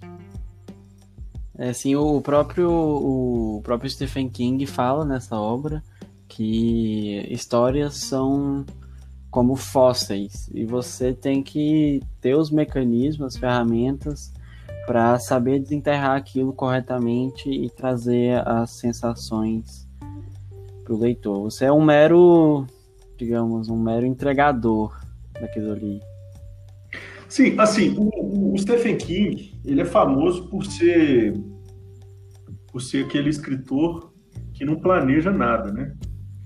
ele, é, é um tipo, ele é um tipo, de, digamos assim, que eu considero não muito comum. É, eu, eu, eu, eu, eu me coloco mais ou menos no meio do caminho, sabe? Até, até por ser ficção histórica, eu não consigo é, escrever por intuição igual ele, que ele né, acorda e tem uma ideia e começa a escrever e vê onde dá. No meu caso, não tem jeito, porque eu preciso estudar, eu preciso colocar aquilo num, num, num ambiente realista. Então, assim, eu trabalho com o esqueleto, mas eu deixo uma boa margem para depois que, que, eu, que, eu, que eu tô conseguindo, sabe, sentir o cheiro da cena, enxergar aquele mundo, eu, aí eu deixo, eu, tenho um processo meu, assim, para escrever, para entrar no clima, que é assim, eu costumo meditar, uma, mais ou menos uns 20 minutos, é, para, digamos, é, chegar num estado de espírito meu que seria um neutro. Aquela, aquele estado de espírito parecido quando você acaba de acordar tranquilo. E aí, no final dessa meditação, eu começo a direcionar os pensamentos para, digamos assim, para a vibe do personagem que é o ponto de vista da cena. Então, se, por exemplo, se é o Jeremias, eu, eu começo a direcionar meus pensamentos para a raiva, para o ódio. E aí, na hora que eu realmente coloco a mão no teclado, eu tô num estado de espírito ali do Jeremias, e aí, aí coisas acontecem que eu não tinha imaginado antes. E aí, de repente, muitas vezes acontece mudar a história inteira, ou, de, do personagem fazer uma coisa que eu mesmo nunca imaginava que ele ia fazer. E, e, às vezes sai a, história inteira do trilho, termina de escrever a cena, tem que pegar todo o planejamento e, e reestruturar, porque, tipo assim, é, eu acredito que quando o personagem toma uma, uma ação por conta própria, se você impede ele de fazer o que ele quer, ele não, ele não, não é, digamos assim, você vai perder o personagem, você não vai, você nunca mais vai conseguir é, é, trazer ele pro, pro, pro, à tona de novo, sabe? Então, assim, quando o personagem faz uma coisa, ele faz, sabe? Então, assim, eu, eu trabalho nesse meio termo. Eu tenho uma estrutura, mas eu, mas eu deixo o personagem agir de verdade. E aí, assim, não, o resultado. Sim, isso dá. Eu, eu, desculpa, eu gosto. De. Eu gosto de pensar que as cenas acabam ficando muito vívidas. É, porque os personagens eles realmente vão lá e fazem as coisas e, e, e parte para cima e faz o que tem que ser feito, o que ele acha que é o certo dentro do, do, do contexto dele e pronto. E aí depois eu me viro para afunilar a história de novo para onde eu quero. Não, é exatamente isso que eu ia falar, né? Você se torna o mero narrador daquilo. Seu personagem ganha vida própria e vai ditando para você o que ele vai querer fazer dali para frente. E assim, ele vai criando gostos, características próprias que se tornam marcantes para ele e o resultado a gente viu na sua própria obra, né? Ficou fantástico e ela vai se desenvolvendo naturalmente a partir de então.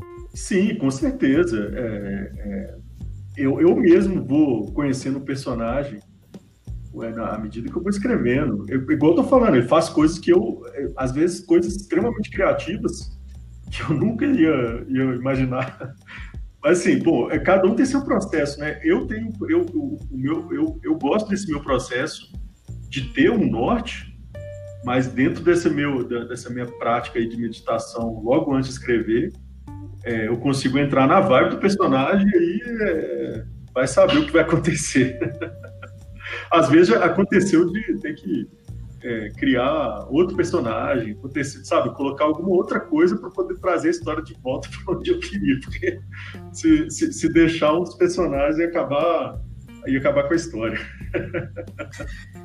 Cara, surreal isso. Eu, assim, eu sinto que o Ernesto é meu amigo de infância, que o Jeremias é meu pior inimigo, e a Tereza é minha vizinha da, da esquina ali.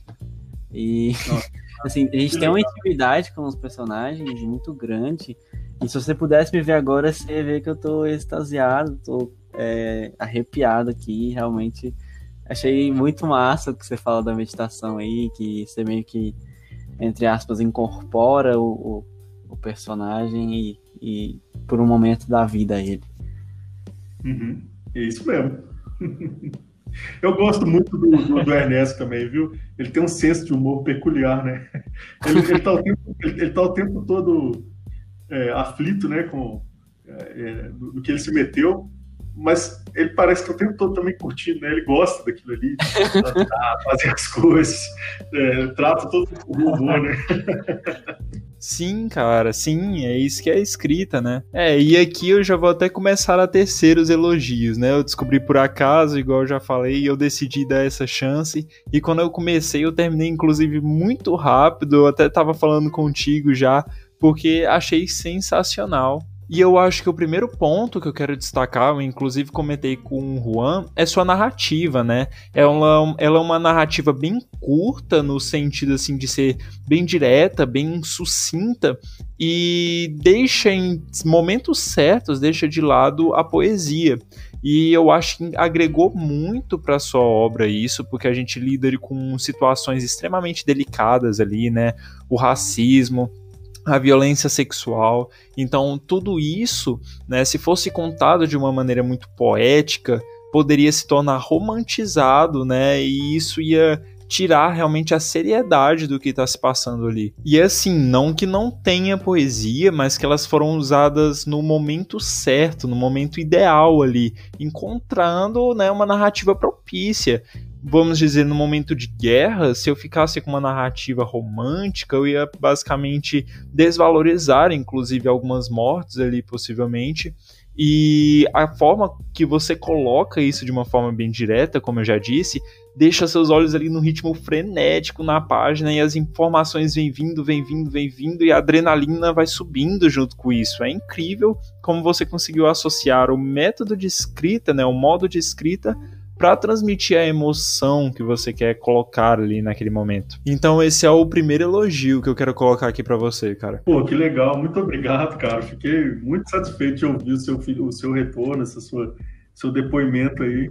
Quer dizer, é, e, é, funcionou, né?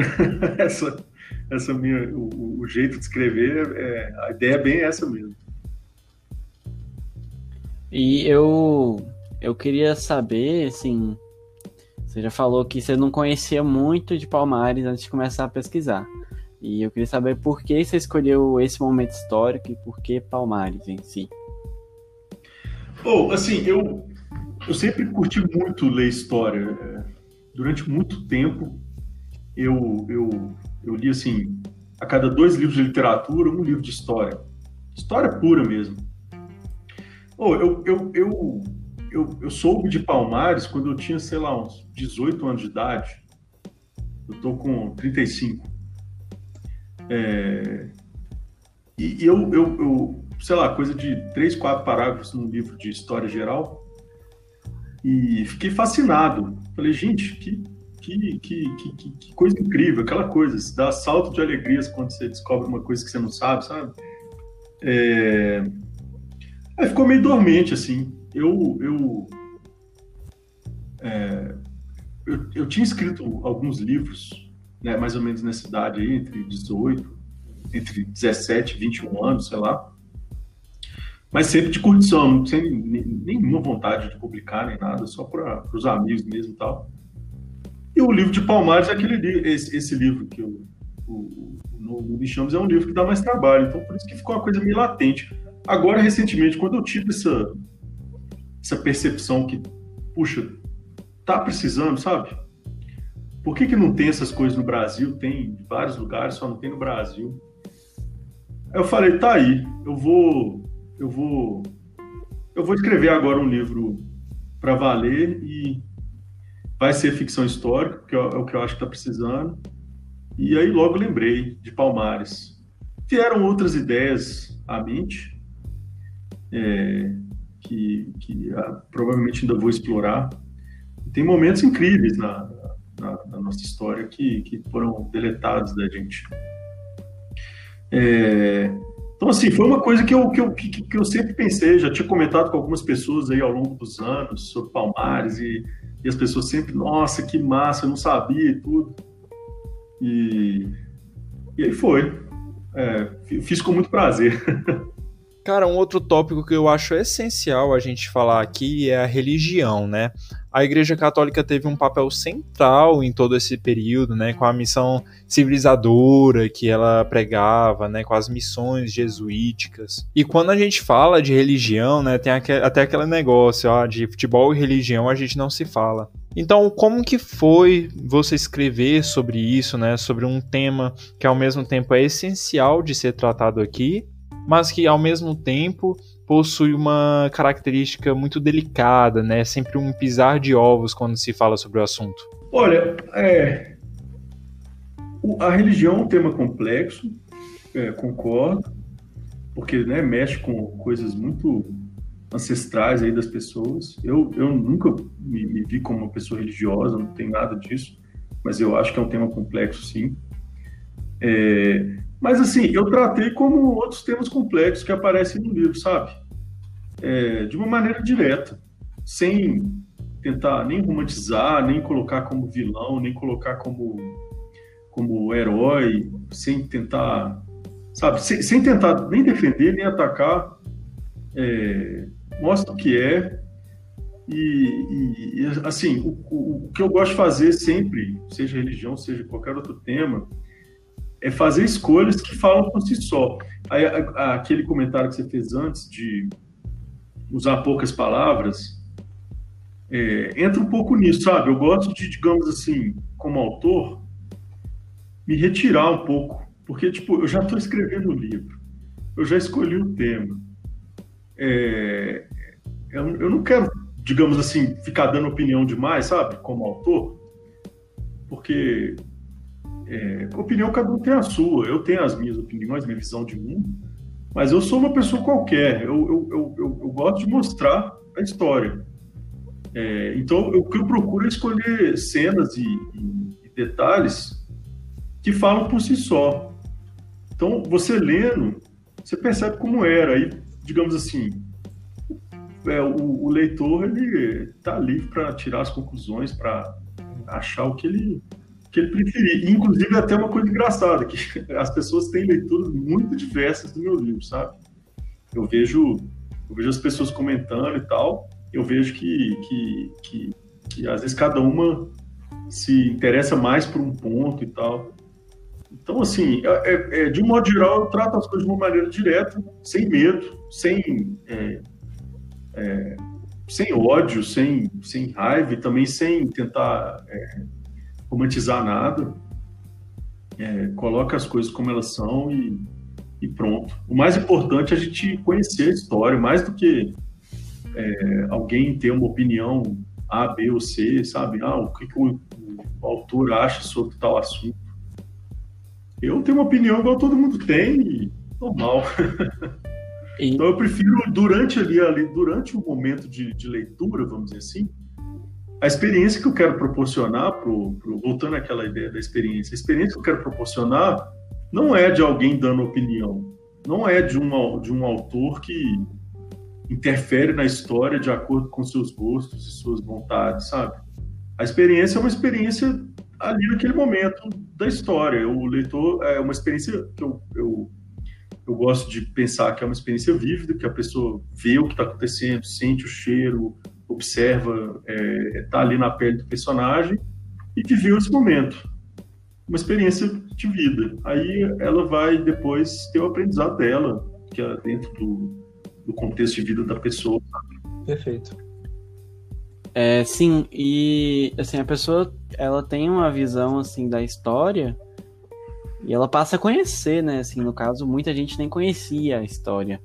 Então, ela, a partir dali, ela pode formar uma opinião e, assim, você exerceu muito bem o papel de não, não doutrinar, poderia dizer assim. É, acho que sim, acho que o termo é bom. Que é né, essa, essa coisa da doutrinação, a palavra que está até meio viciada hoje em dia. Mas não deixa de ser, né? Quer dizer, assim, hoje em dia eu vejo isso muito, na verdade. É uma coisa que me dá uma preguiça danada quando eu vejo. É, assim, o meu gosto, posso falar por mim, né? Eu não gosto, sabe? Quando eu, eu percebo que um autor parece que está querendo vender um peixe e, e, você vê que é uma literatura carregada de opinião, ou de raiva, ou de. Por meu gosto, não. Eu, eu, eu sou adulto, eu, eu gosto de chegar às minhas próprias conclusões. Então eu prefiro um, um, uma história bruta, sabe? Sem edição, vamos dizer assim. Sim. Até tira esse tipo de prática, tira a naturalidade da obra. Inclusive. Exatamente. E é uma coisa, é, parece que fica um ranço de momento, tipo como. É, sabe quando você encontra uma pessoa e ela tá falando com o estômago? E aí, se você, se você voltar depois de dois dias ela, ela, já, ela já mudou o tom, quer, quer dizer, é uma coisa muito de momento. E eu vejo que tem muito, tem, tem muito, não sei como, como é direito em outros países, porque uh, os livros de outros países que eu leio são de autores que eu gosto e tal. Mas eu acho que no Brasil tem um pouco isso, sabe?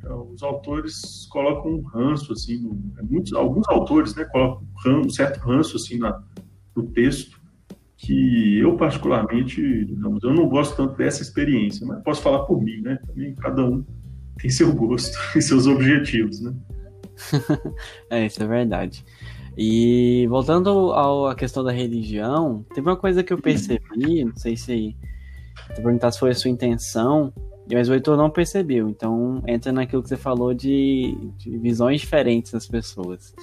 É, eu percebi uma certa agnosticidade, não sei se é assim que fala, do uhum. Ernesto. Assim, ele, ele nunca ele nunca toma partido de nada, ele nunca tá ali, nunca toma partido do Deus cristão, nem do, do dos indígenas, nem dos deuses das matrizes africanas.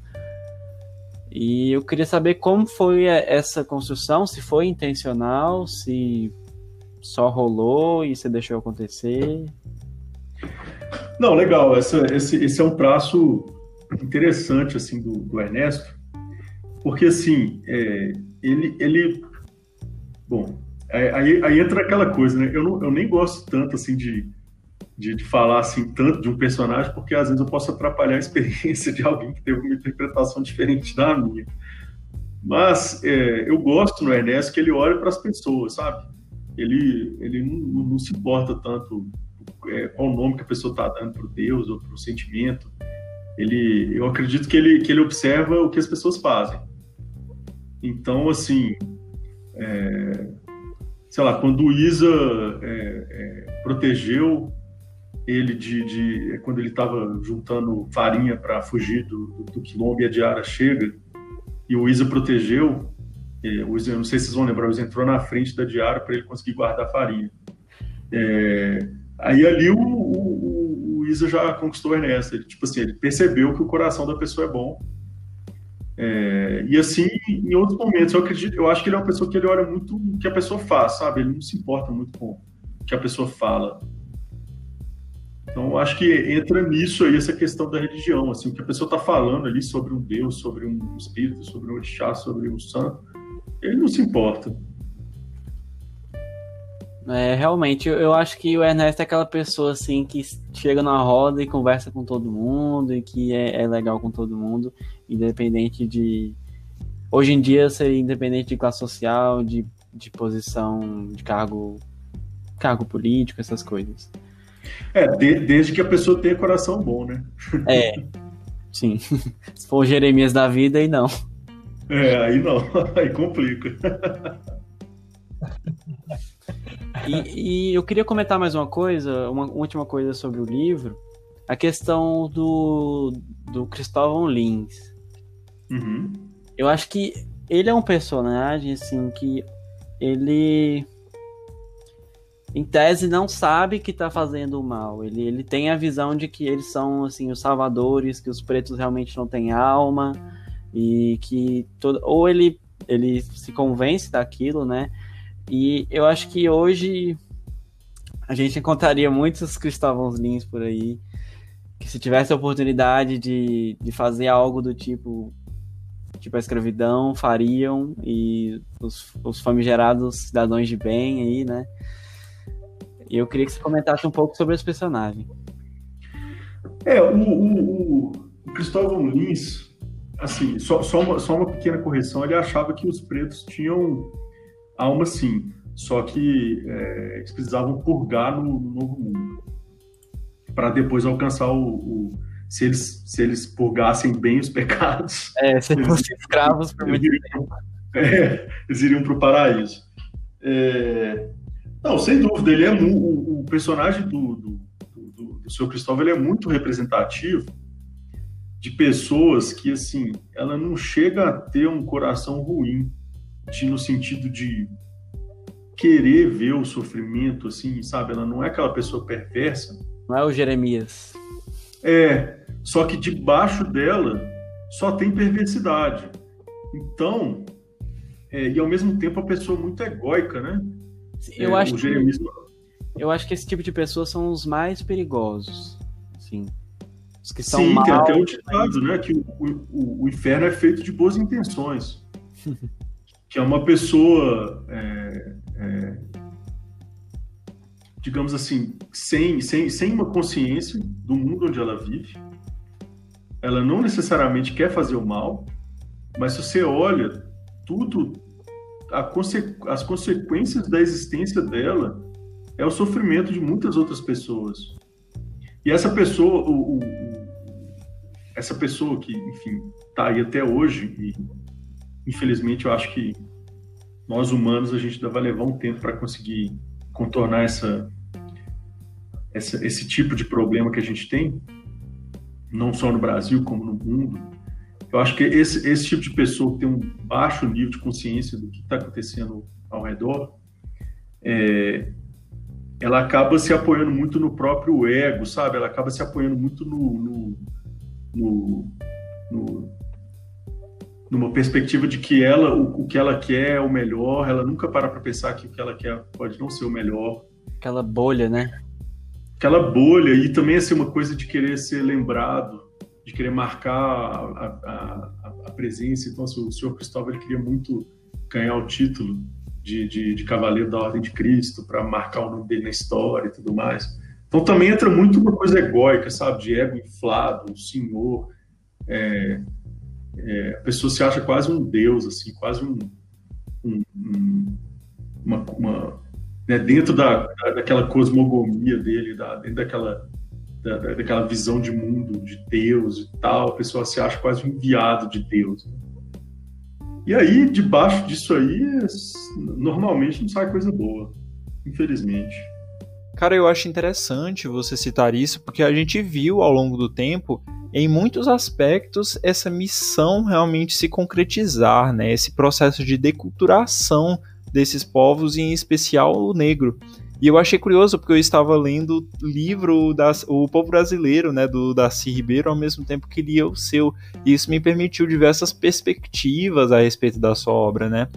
E uma delas é o que o Darcy Ribeiro né, definiu o negro como um dos principais pilares para o abrasileiramento do que hoje nós conhecemos como Brasil.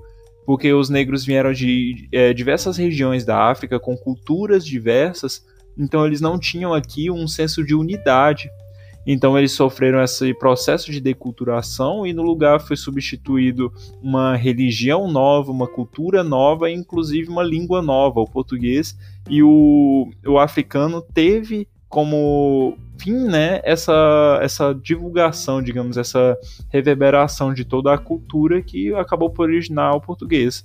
Muita da sua própria cultura foi sendo destruída ao longo do tempo e hoje, né, tem esse redescobrimento e, e a volta a esses princípios do que tinham os africanos, que hoje já é muito fragilizado se comparado à cultura que eles tinham inicialmente, né? Então nisso eu já emendo inclusive sua nota histórica, né, que foi uma sacada bem interessante apresentando a realidade daquilo ali, né, os personagens reais, o que realmente aconteceu e diversas curiosidades mesmo a respeito do período e da sua obra também. Então trouxe até inclusive sua própria pesquisa, né, e complementou bem o que você quer transmitir no livro. É, eu achei, eu achei muito importante a, a nota histórica e assim fiz um esforço para ela não ficar grande demais.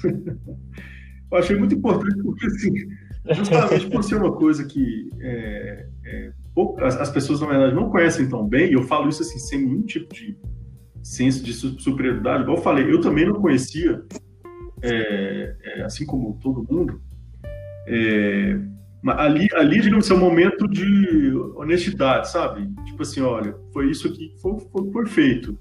É, foi assim que eu fiz, isso aqui que eu estudei, isso que eu mexi, e tá aí, tá registrado a, a, a real do negócio para, enfim, todo mundo ficar sabendo. sabendo e eu acho isso interessante Sim, eu acho interessante que quando a gente leu aquilo, a gente sente uma proximidade maior com o autor e entende um pouco de sua trajetória, né? Aquela ali foi a primeira vez que eu tive um contato realmente com quem você é, né? E eu falei, ah, esse aqui é um escritor nato, a gente tem que ter ele no nosso podcast, né? É, começa, começa a nota histórica quando eu chego no motel, né? Sim, não, achei aquilo sensacional. Eu ri assim na hora, falei, ah, não, não pode. É, tem que ter, tem, tem, que, tem que ter bom humor, né? Não, não, não dá para ser sério demais. Com certeza, e eu amei aquilo. E aproveitando, você dá na sua própria nota histórica, né, um gostinho do que vem por aí. Então, o que, que você planeja aí? Quais vão ser os próximos passos, próximos livros? Quais, qual é seu planejamento para o futuro? Pô, legal. É, a história do Ernesto ela deve ter sim continuidade. É, Amém. A história, a história, do Ernesto, assim, né? A história do, de Palmares, na verdade. Mas o, o Ernesto vai, vai seguir lutando. Mas não é o próximo livro já, não. Eu já até tenho desenhado mais ou menos os próximos livros de Palmares. Mas eu eu, eu, eu tô querendo dar, dar uma variada de assunto, como, como pessoa mesmo, sabe? Passei tanto tempo estudando Palmares. Agora eu vou, agora eu já até comecei a trabalhar no próximo livro, que é ele se passa na década de vai se passar na década de 1560. Gente, é incrível. O que acontece? Pode, pode contar mais ou menos o, o contexto? Adoraria. Com certeza, eu sou todo ouvido. O que, o, o que acontece? É, os franceses, eles tinham base na Baía de Guanabara, inclusive na Ilha do Governador. E eles faziam um negócio com os tamoios. Ali a Baía de Guanabara inteira eram tribos dos tamoios. É, e para os tamoios era bacana, porque era comércio mesmo. Pegava os produtos europeus que eles queriam, machado, é, armas e espelhos. O pessoal fica é, brincando sobre espelho como se fosse quinquilharia, mas espelho é uma coisa legal. Eu tenho na minha casa e adoro. Se eu não tivesse, eu ia querer. Mas, enfim, eles faziam comércio com os franceses e isso era bom. Os índios de, de, de São Paulo, o cacique Tibiriçá, que a, a, a, tribo dele é bem onde é hoje o centro de São Paulo, eles tinham uma cor diferente com os portugueses. esses índios de São Paulo, eles, eles eram escravocratas. Eles saíam para presar outras tribos, entregavam para pro, os portugueses e, esse, e mandavam esses índios para as plantações do Nordeste. Aí, digamos, complementa um pouco, inclusive, a história de Palmares, né? Mas aí, quando esses índios de, de, de São Paulo chegam ao Rio de Janeiro, onde, onde, onde viviam os tamoios, os tamoios é, é, é, não, não quiseram ser escravizados e deu briga. Então, assim, grandes batalhas, batalhas de é, nau portuguesa na Baía de Guanabara, é, é, é, abrindo fogo de canhão contra as tribos e, e, os, e, os, índios eles usavam canoas, 30 homens em cada canoa, atacando as naus.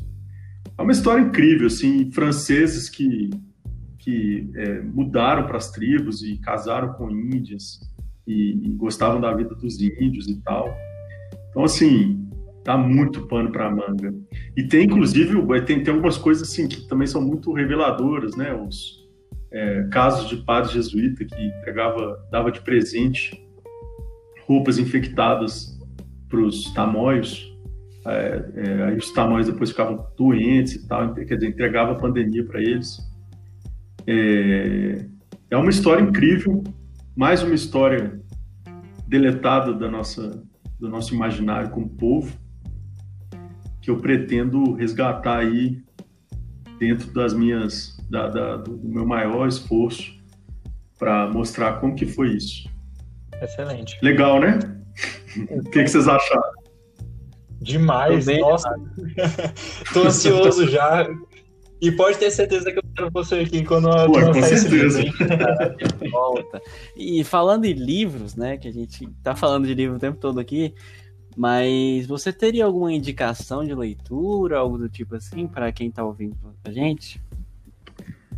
É, você fala sobre, sobre Palmares? Pode ser sobre Palmares, leituras que você gosta, leituras em geral. Ah, vamos lá, vamos. Tá, vou fazer um. Vamos num um, um compilado. Ó, oh, de, de é, é, ficção histórica brasileira, tem pouquíssimo, assim.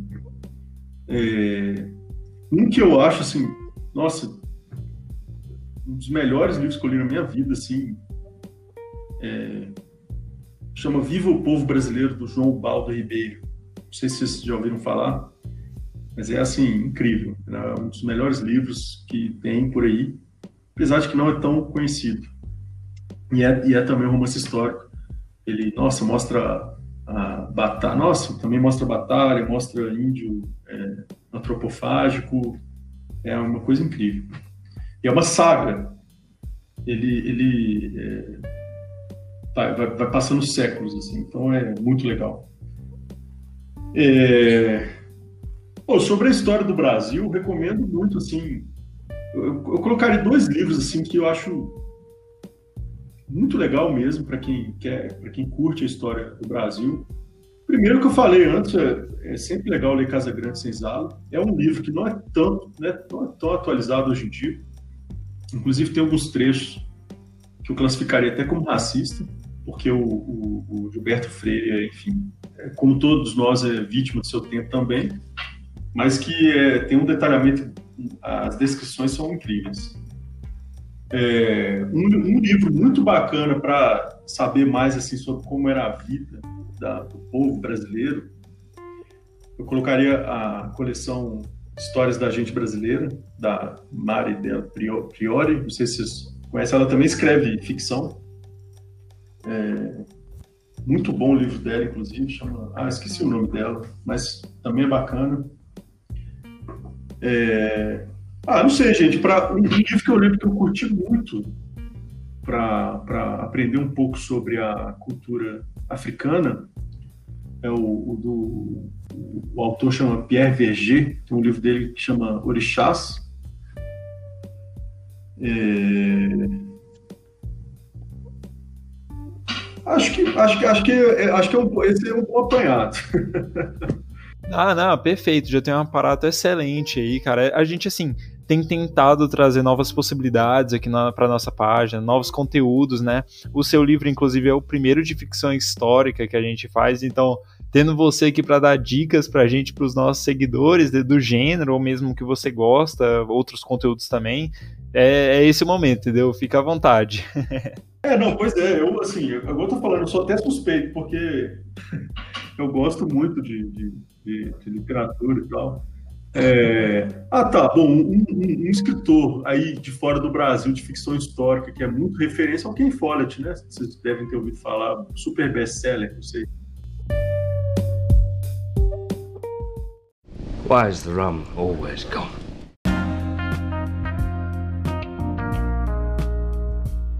Então é isso aí, galera. Quero agradecer a todos que ouviram até aqui e quero agradecer em especial ao Victor também por topar gravar esse podcast com a gente. Com certeza, Victor, foi muito enriquecedor. Quero que você deixe aí a recomendação do seu livro e quero principalmente que no próximo livro que você lançar, que você esteja aqui com a gente, viu? Valeu demais e obrigado a todos mais uma vez. Até o próximo episódio. Pô, gente, gente muito obrigado pelo convite. Mais uma vez, me sinto honrado de estar aqui conversando. Adorei o papo. É, Estava até um pouco ansioso antes, mas achei bem tranquilo. Vocês são ótimos. Deu para a gente desenvolver aí. Acho que a conversa foi boa, né? E quem, quem, ainda não leu, é, procura lá, Novo Mundo em Chamas na Amazon e, e espero que gostem. Aproveitem. E eu me despeço aqui também. É, agradeço tanto a quem está ouvindo quanto ao Victor Vável por ter vindo aqui é, compartilhar um pouco dessa construção e dele mesmo. E a gente se vê no próximo episódio do Literapias. Well, I suggest we get the remains of a good night's sleep. Remember, the test takes place tomorrow morning on Salisbury Plain. Especial Bastidores Literapias. Com vocês, Victor Vável, Juan e Heitor.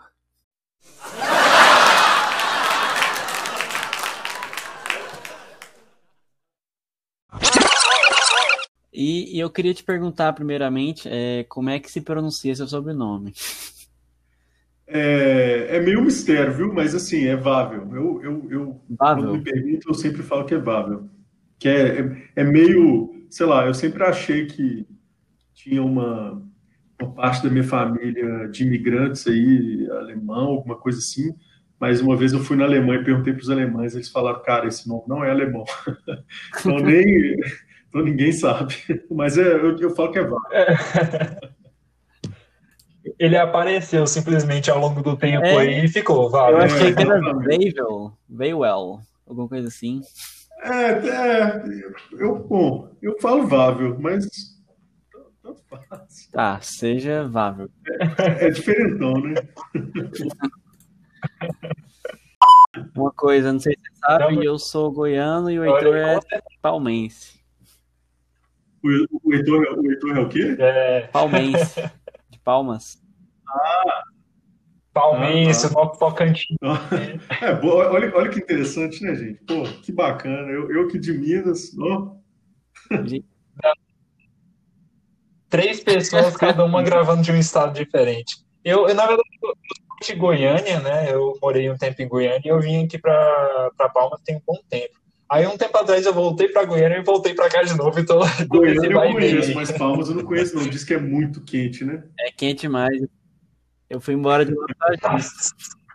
Cara, esses dias tá chovendo, esses dias tá chovendo, a gente tá agradecendo, mas, velho, tava dando todo dia 40 graus, assim, sensação térmica de 43, tava em O dia inteiro né, não.